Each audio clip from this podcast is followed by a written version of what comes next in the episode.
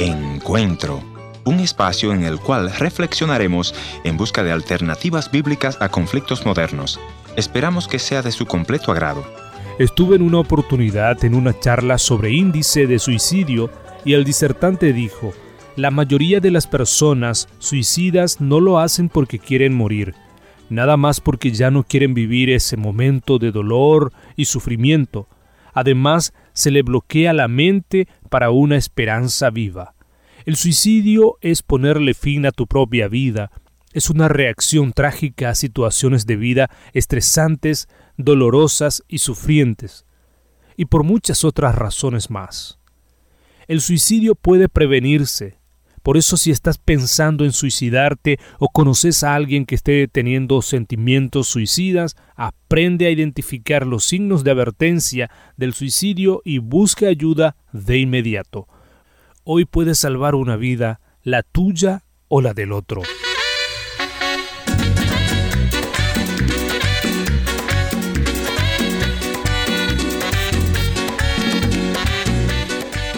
Bienvenidos al encuentro de hoy, soy su amigo Heriberto Ayala y hoy estaré compartiendo con ustedes historias de personas envueltas al suicidio, pero antes quiero recordarles nuestra dirección en internet www.encuentro.ca para volver a escuchar este programa o los otros que fueron producidos a lo largo de estos años en el Ministerio Encuentro. Hoy escucharemos a dos invitados en diálogo con el pastor Ernesto Pinto, Magni nos dirá cómo se sintió su corazón al ver a su madre suicidándose. Y Rodolfo nos dirá por qué él intentó suicidarse cuando tenía apenas 15 años. Escuchemos su historia. De los 13 a los 15 años, como todo adolescente, pasa por un periodo de, trauma, ¿no? Porque está pasando de ser un niño a, a un joven. Y este fue muy duro en esa época recuerdo que mi hermano, a quien siempre he querido mucho, había salido de la ciudad, me encontraba más, solo aún y un día decidí acabar con todo, a la edad de los 15 ah, años creo. Cuando tenías 15 años tomaste la decisión de acabar con todo, ¿eso significa que querías quitarte la vida? sí, sí.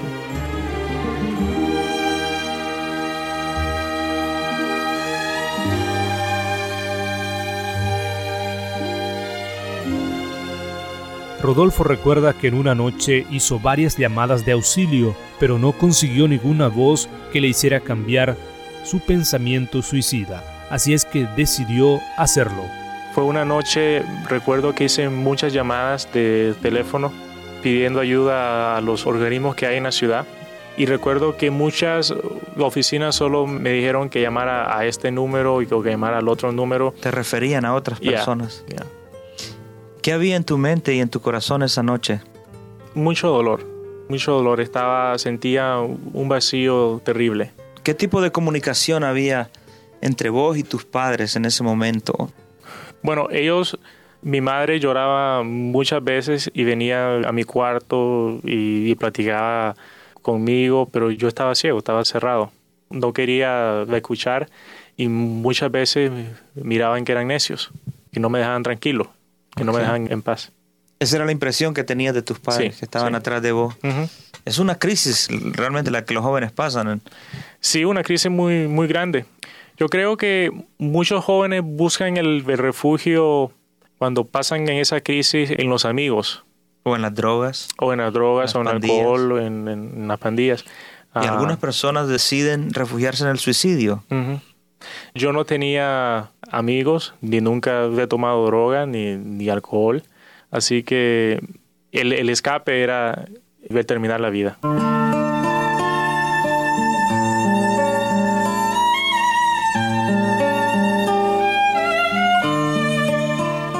Una noche ah, decidí tomar eh, cerca de 25 pastillas.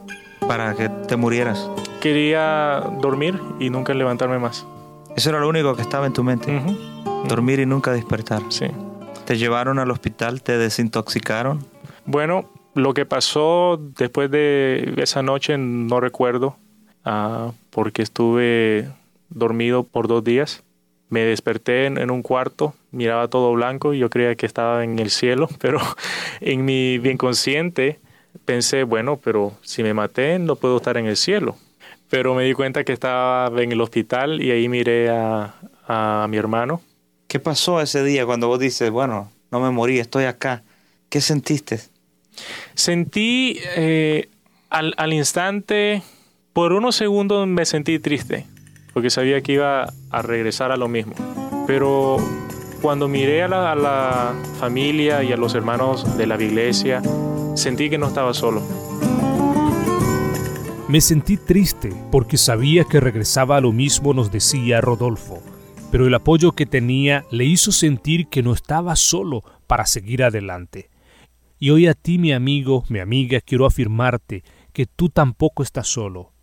Dios está contigo, tus seres queridos están contigo. Cuéntale cuántos estás sufriendo o si quieres conversar con nosotros, visite nuestra página web en www.encuentro.ca para encontrar allí nuestros contactos. Escuchemos a nuestra amiga Magni describiendo aquel día fatal donde escuchó un tiro en la habitación donde estaba su madre. Cuando fue a ver, se encontró con la escena que golpeó su corazón profundamente. Ella me puso a hacer la comida y ella me dijo, cuando vengan tus hermanos de la escuela, les das comida porque ella era bien estricta y no le gustaba que le molestaran. Ella dijo, yo voy a descansar. Y yo le dije que estaba bueno y en eso mis hermanos vinieron, yo les di de comer y y se oyó como cuando cae una piedra en el zinc, en el techo. Y, y yo le dije al que me sigue a mí, a Orly, yo le dije, yo creo que fue mi mamá. Y él me dijo, no, porque vos solo pensando en eso, eh, no fue mi mamá, después el más pequeño fue a ver. Y fue un disparo que fue un disparo. ¿Y sospechabas que había sido tu mamá? Sí, porque ella, e, e, ella había peleado con mi papá y, mi papá había dicho que él iba a vender ese día, él iba a llevar la pistola a venderla porque tenía miedo de que mi mamá me matara. Pero no la llevó mi papá. ¿Vos escuchaste el disparo, corriste a ver qué había pasado y qué encontraste? Mi mamá estaba en la cama mm. y, estaba con la pistola, y, pero en la otra mano tenía la Biblia. Mm. Y ella estaba con la Biblia abierta. Y, y ella estaba echando sangre del, de la nariz mm. y de los oídos. Pero todavía le palpitaba el corazón y yo gritaba. Y, y, y la única que llegaron primero fue, fue mi amiga Kenia y, la mamá. Mm. Pero no la levantaron porque decían que era prohibido. ¿Te sentías impotente vos al ver a tu madre morir sin nadie poderle ayudar? Yo le decía a la gente que me ayudara, que la levantáramos, pero decían que nadie la tenía que levantar porque la ley lo impedía. Y entonces después llegaron una familia y se la llevaron. Y ella expiró en, en el camino.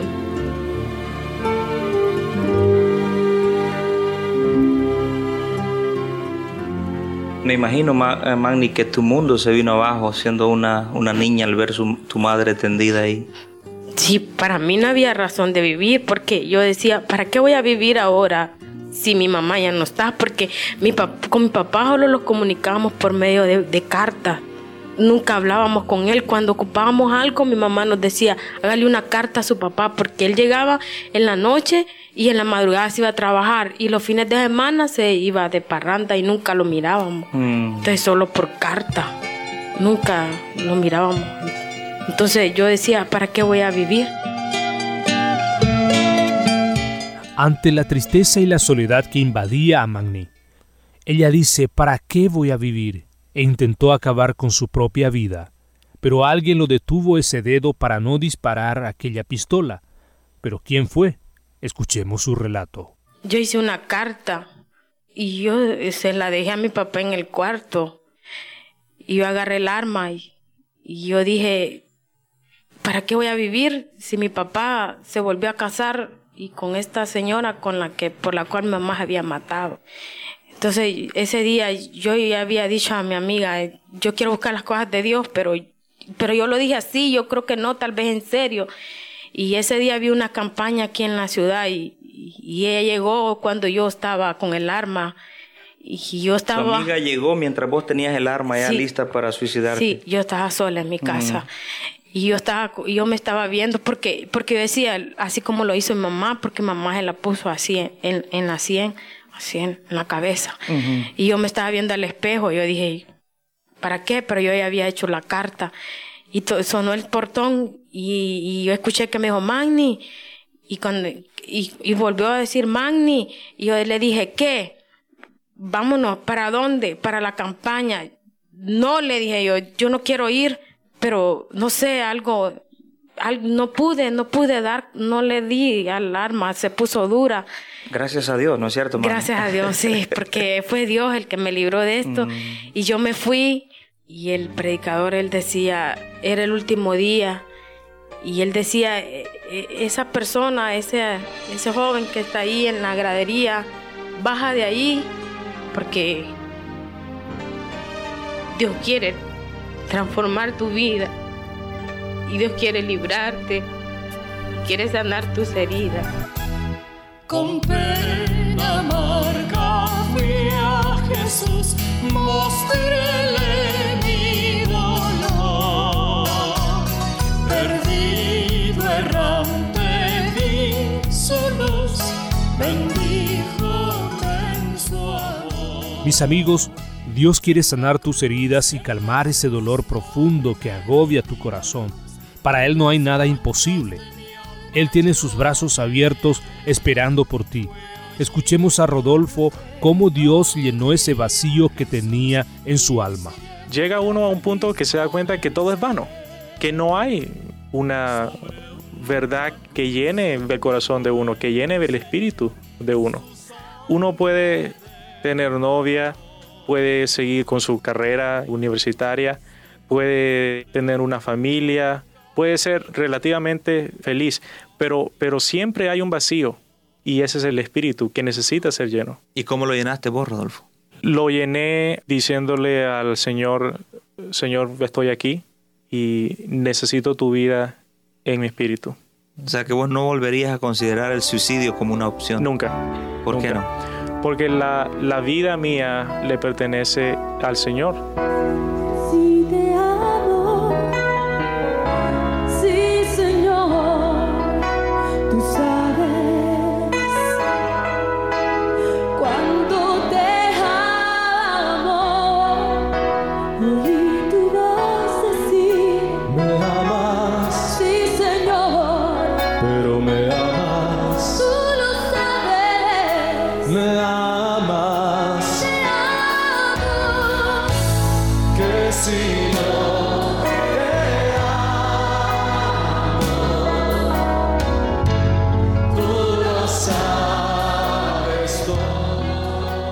Gracias por estar en la sintonía del encuentro de hoy. Me despido con esta promesa de Dios que está en Jeremías 33:3.